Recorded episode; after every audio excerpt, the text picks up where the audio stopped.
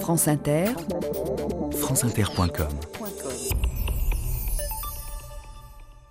Bonjour, aujourd'hui 2 octobre 1187, la prise de Jérusalem par Saladin.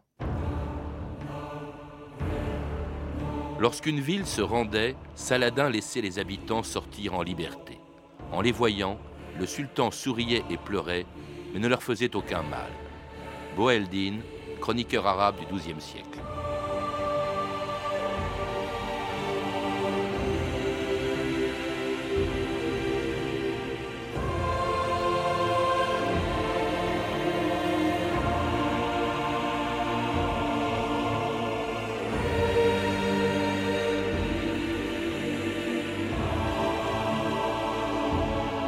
2000 ans d'histoire.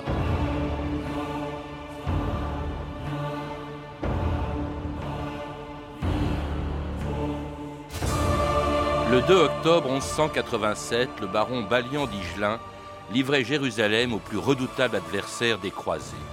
Maître d'un immense empire qui s'étendait des sources du Nil aux confins de l'Arménie et du désert tunisien jusqu'aux montagnes de Perse, Saladin s'emparait d'une ville sainte pour les juifs, les chrétiens et les musulmans. En entrant dans la mosquée El-Aqsa, purifiée à l'eau de rose de Damas, et reprenant sans combat une ville conquise cent ans plus tôt par les croisés, qui en avaient fait la capitale d'un royaume chrétien, Saladin devenait alors et jusqu'à aujourd'hui une des plus grandes figures de l'histoire de l'islam. Courbez-vous devant la lumière du monde, la main du saint prophète. Courbez-vous, courbez-vous devant Saladin, le roi des rois. Que sais-tu de Saladin? Qu'il est le roi des Sarrasins et qu'il encercle ce royaume. Il a 200 000 hommes, rien qu'à Damas. S'il fait la guerre, il sera vainqueur. Saladin a franchi le Jourdain avec 200 000 hommes.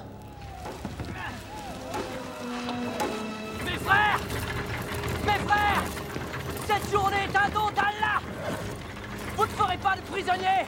Agissez comme ils l'ont fait. C'est la voie des justes. Allahu Akbar. Allahu Akbar. Allahu Akbar. Thierry Delcourt, bonjour. Bonjour. Vous venez de publier un beau livre sur les huit croisades qui, pendant deux siècles, ont opposé les croisés aux musulmans, et parmi ces derniers, le plus célèbre sans doute d'entre eux, qui était Saladin, qui reprenait Jérusalem en 1187. Saladin, dont tous les musulmans connaissent encore aujourd'hui le nom, euh, d'abord parce qu'il a été le premier à réaliser un vieux rêve justement des musulmans, c'est leur réunification. Car à l'époque des croisades, au début des croisades, eh bien l'islam était profondément divisé.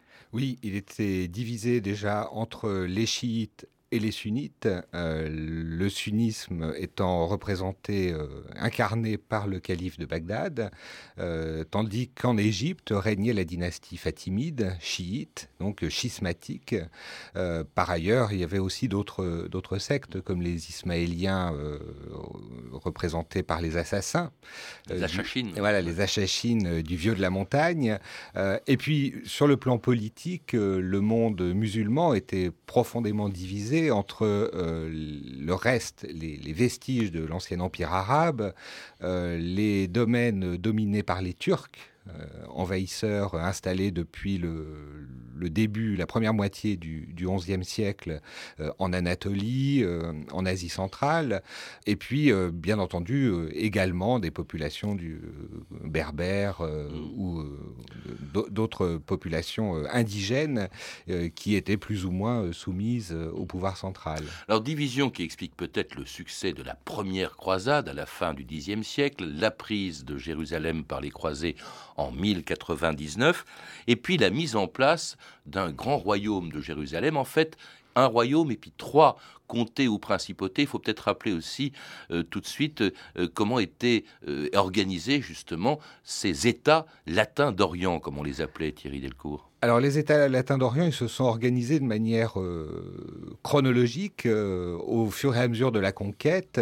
D'abord par euh, le comté d'Édesse, euh, conquis un peu par hasard, euh, suite à une, opération un peu de, brigandage. Tout à fait au nord. Tout à fait au nord, très très loin en fait de, du centre des États, des États francs. la principauté d'Antioche au nord du, de l'actuel Liban, qui est, un État qui a toujours posé des problèmes parce que revendiqué par l'Empire byzantin, puisque c'était un, territoire très anciennement byzantin et qui venait tout juste d'être conquis par les Turcs lorsque les, Francs euh, s'y sont présentés.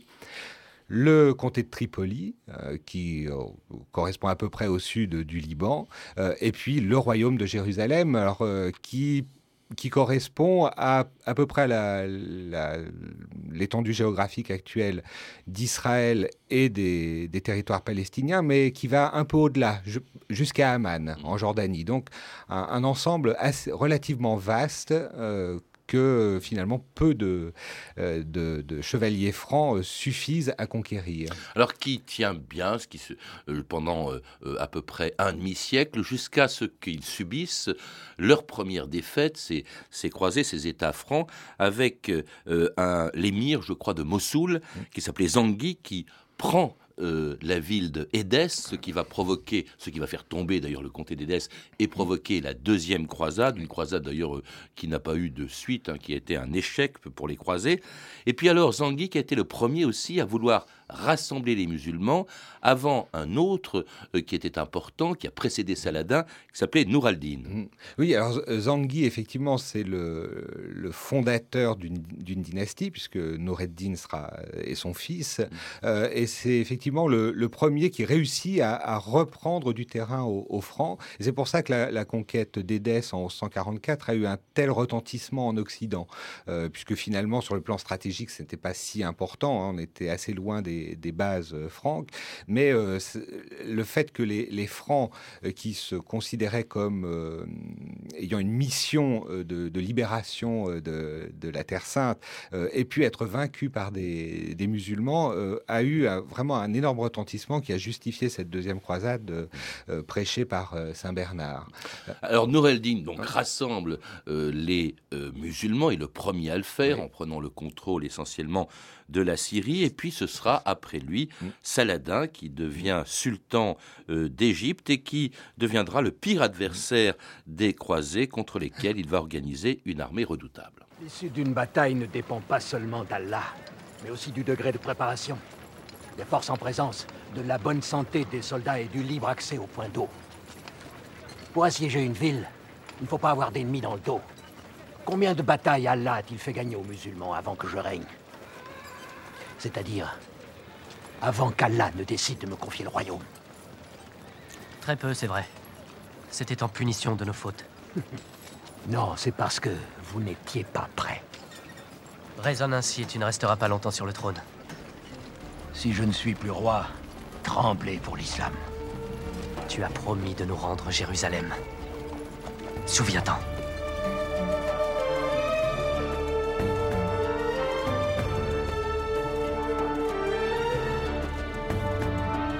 Alors avant de prendre Jérusalem, Saladin va rassembler euh, l'ensemble du monde musulman autour des États euh, chrétiens. Euh, Saladin qui n'était pas égyptien, même s'il était sultan d'Égypte, qui n'était pas arabe non plus, il était musulman, mais il était d'origine kurde. Kurde, oui, absolument. Alors il s'appelait en fait Youssouf ibn Ayoub, d'où le nom d'ailleurs de, sa dynastie, les Ayyoubides, et Saladin était son surnom, et ça signifiait rectitude de la foi.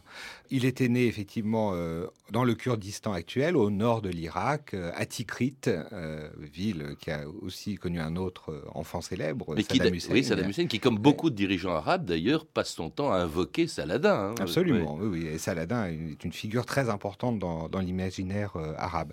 Et il a accompagné son père au service de Zengi, et puis ensuite il est entré un petit peu plus tard au service de, de Noureddin comme un de ses lieutenants, aux côtés de son oncle Shirkouk, qui sera lui le, premier conquérant de, l'Égypte. Alors, il va rassembler euh, sous son autorité à la fois l'Égypte, dont il était le roi, puis ensuite la Syrie, si bien qu'il encercle littéralement les, États chrétiens, mais avec eux, il entretient, semble-t-il, au début de bons rapports, il n'ose pas trop les affronter immédiatement, et notamment avec le roi de Jérusalem, Baudouin IV, mm. le roi lépreux, hein, qui était très jeune, et avec lesquels il conclut une trêve assez longue. Oui, c'est ça. Euh, la situation était un petit peu compliquée parce qu'il avait aussi affaire à, des résistances euh, dans, ses propres États, notamment en Syrie. Euh, après la conquête de l'Égypte, où il a pu s'installer de manière assez, assez solide, il a fallu quand même qu'il prenne le, contrôle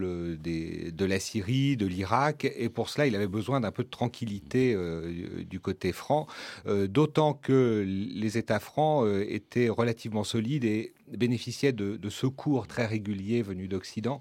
Donc, euh, effectivement, on, voit des, tentatives d'escarmouches, euh, des, batailles, mais rien de, très sérieux euh, jusqu'à la fin du règne de Baudouin IV. Alors donc une trêve qui va être assez longue jusqu'à eh bien une trêve qui va être menacée à plusieurs reprises par un personnage essentiel dans l'histoire que l'on raconte, c'est-à-dire le prince de d'Antioche, enfin, Renaud de Châtillon. Voilà, Renaud de Châtillon, qui a d'abord été prince d'Antioche, puis euh, comte de Tripoli, puis.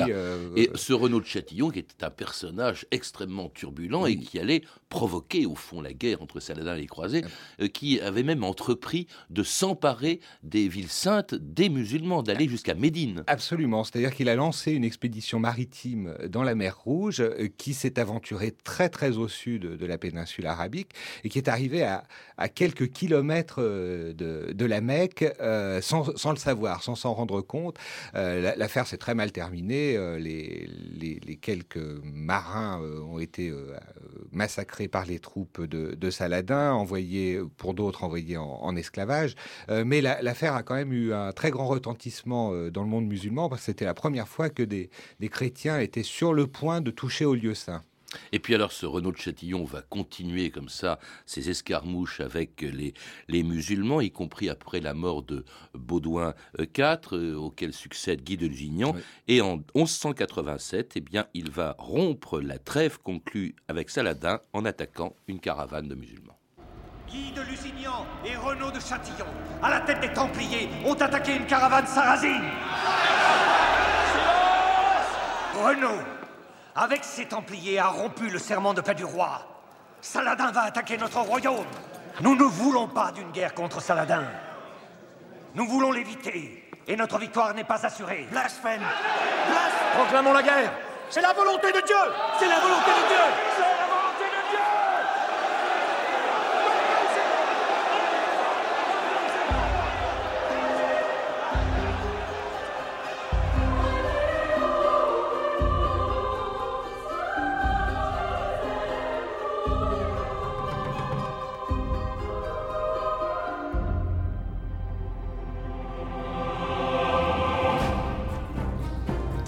c'est ainsi qu'en 1187, en attaquant une caravane, eh bien, Renaud de Châtillon provoquait, déclenchait une guerre entre Saladin et les chrétiens. D'ailleurs, Saladin n'attendait que ce prétexte pour proclamer le djihad. Absolument. Euh, il faut dire aussi que euh, cet incident arrivait au plus mauvais moment pour les États francs. Euh, Baudouin IV était mort, son neveu Baudouin V, un tout petit enfant, était mort l'année suivante, à 10 ans à peine. Un nouveau roi avait été couronné, mais il s'agit de, Guy de Lusignan, mais il rencontrait de nombreuses oppositions au sein des, barons francs, donc euh, le royaume était divisé. cette attaque arrive à ce moment-là, alors que, euh, évidemment, euh, Saladin, lui, n'attend qu'une occasion, comme vous le disiez, pour euh, lancer la guerre sainte, régénérer cette idéologie du djihad qui avait déjà été euh, brandie par Noureddin avant lui, et pour euh, lancer l'attaque définitive contre le royaume de Jérusalem. Et une attaque qui va être désastreuse pour les croisés, qui se font des illusions, qui surestiment leurs forces, et alors qu'ils vont subir leur plus grande défaite sans doute de toute l'histoire des croisades, la bataille de Hattin, qui était en juillet 1187, Thierry Oui, alors en plus, cette bataille avait déjà été euh, précédée d'une autre grande défaite à la fontaine du Cresson, au, le 1er mai, où le grand maître du temple et le grand maître des hospitaliers avaient été tués. Donc l'armée était déjà euh, affaiblie. Et euh, le, le, 3 juillet, l'armée franque, qui est réfugiés, enfin attend près d'un lieu qui s'appelle, euh, enfin qui est un, lieu très arrosé avec euh, de, nombreuses fontaines qui permettent d'abreuver les, chevaux, décide contre tous les conseils des hommes avisés euh, de marcher sur Tibériade, assiégée par Saladin. C'est une erreur tactique énorme parce que la route entre jusqu'à Tibériade est une route extrêmement dure. Il fait très chaud, on est en plein juillet, euh, les, animaux sont assoiffés, euh, les chevaliers sont très lourdement armés, euh, ils ne réussissent pas à avancer au rythme nécessaire, ils sont harcelés par les archers de, Saladin. Et ils sont obligés de, camper dans la nuit du 3 au 4 juillet, entourés par l'armée de Saladin qui allume des feux, ils ne peuvent pas dormir le lendemain matin. Ils repartent, ils sont obligés de se réfugier euh, sur une hauteur euh, qui s'appelle les cornes de Hattin, euh, au-dessus de Tibériade. Et là, l'armée de, Saladin lance l'assaut décisif contre ces chevaliers très mal équipés pour une bataille dans des lieux aussi escarpés, aussi difficiles. Et qui vont subir des pertes considérables. Considérables. Et, alors, le, le roi de Jérusalem, Guy de Lusignan, et ce fameux Renaud de Châtillon sont capturés eux-mêmes. Alors là, il va, ils vont avoir un sort différent. Saladin va décapiter l'un oui, et, épargner l'autre. Voilà, c'est ça. Euh, Renaud de Châtillon, qui était considéré comme un traître. Euh, Celui qui avait rompu la trêve. Voilà, est, immédiatement euh, décapité par Saladin, qui lui a quand même proposé de se convertir à l'islam. Et Renaud ayant refusé, il est immédiatement décapité. Tandis que Guy de Lusignan est traité comme un, ennemi valeureux.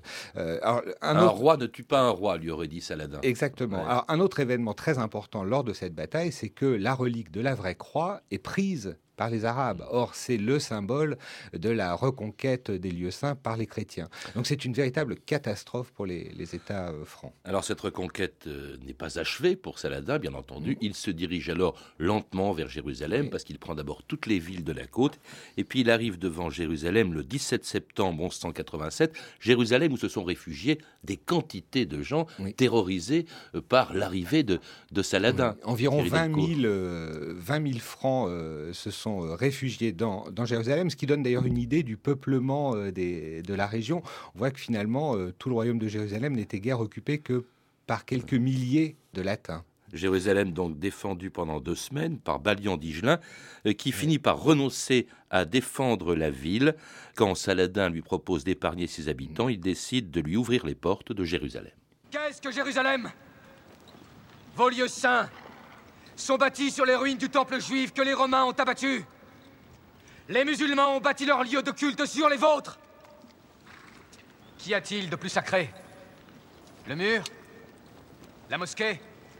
Le sépulcre? Qui est légitime? Nul n'est légitime. Tous sont légitimes. Il ose blasphémer. Silence, l'évêque. Nous ne défendons pas cette ville pour protéger les pierres mais le peuple qui vit à l'intérieur de ces murailles. J'ai livré Jérusalem. Saladin nous accorde un sauf-conduit jusqu'en terre chrétienne. Si c'est ici le royaume des cieux, que Dieu en dispose selon sa volonté.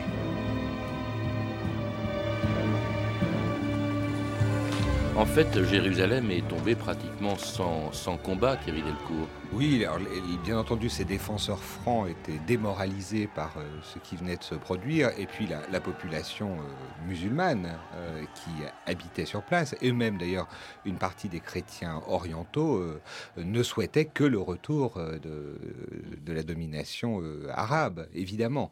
Donc, la solution la plus euh, raisonnable était effectivement de, rendre les armes euh, sans, trop résister. Saladin épargnant la population de Jérusalem, ce qu'il ne faisait pas toujours hein, dans toutes les villes où il passait, mais là il l'a fait. Il y a une très belle formule de Saladin, très actuelle je trouve d'ailleurs. Garde-toi, disait-il, de verser le sang car le sang versé ne dort jamais. Voilà. Et puis il, a, été très, euh, très soucieux aussi de, de laisser aux chrétiens euh, un certain nombre de symboles, et en particulier il a empêché ses soldats de démolir l'église du Saint-Sépulcre, mm.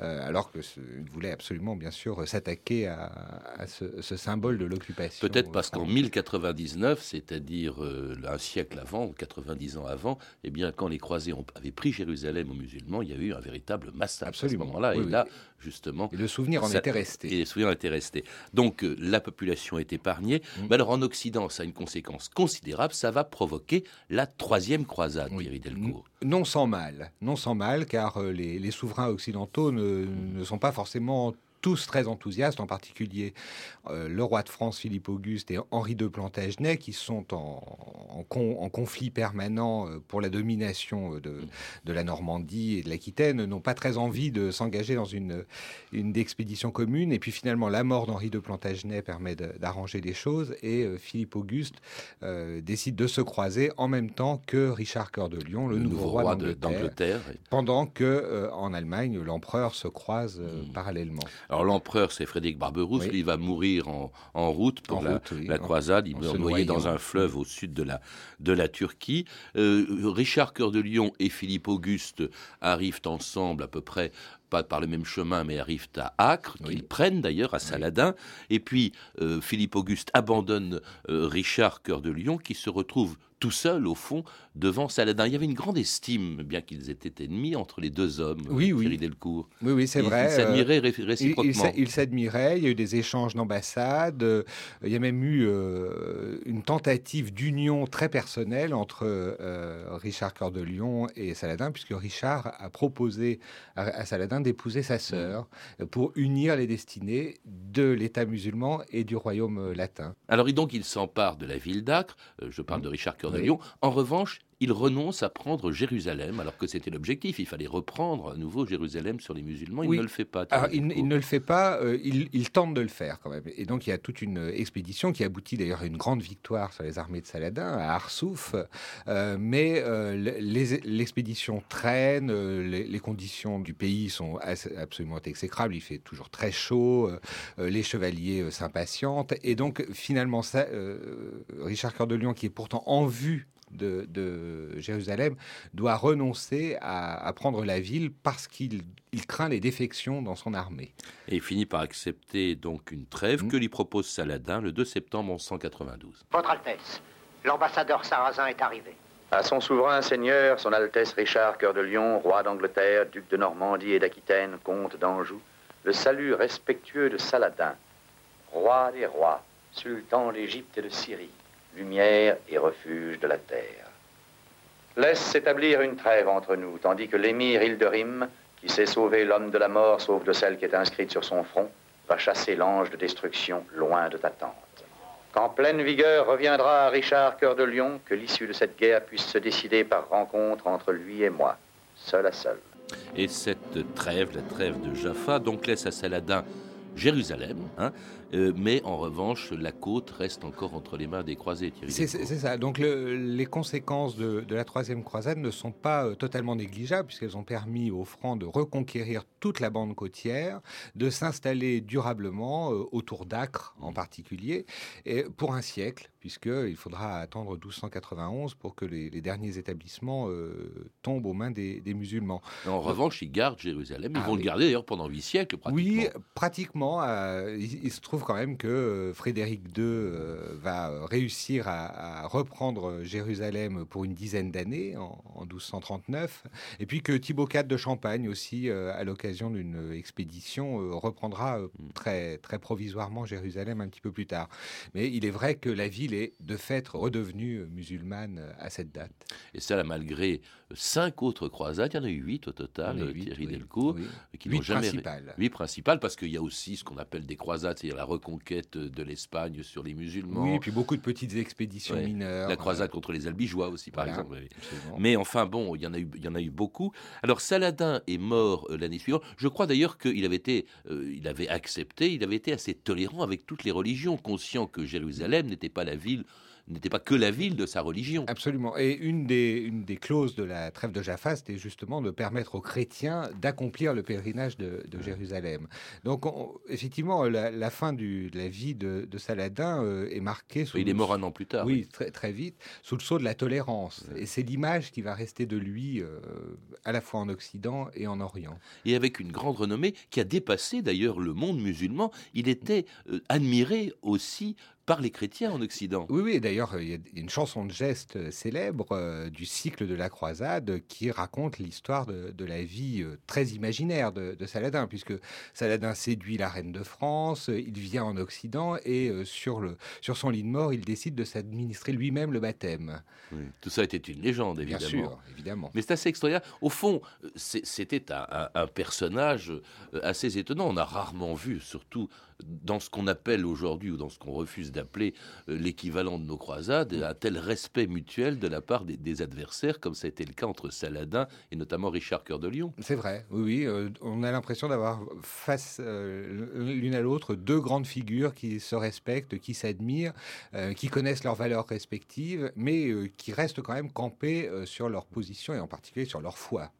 Alors, ce qu'il y a d'extraordinaire aussi, c'est la destinée ensuite du, nom de Saladin. Parce que Saladin, aujourd'hui, beaucoup de chefs d'État dans le monde arabo-musulman s'en inspirent. Oui, euh, c'est devenu un symbole politique même euh, depuis très longtemps, puisque euh, même Guillaume II, l'empereur d'Allemagne, a essayé d'exploiter le nom de Saladin comme le, le, vainqueur des Français et des Anglais. il a donc notamment construit un nouveau tombeau pour Saladin à Damas. Et puis évidemment, Saladin a été exploité euh, en Syrie, en Irak, euh, en Égypte par Nasser. Oui, bah, l'autre nom de Saladin, c'était Al-Nasir, celui qui reçoit la victoire de Dieu.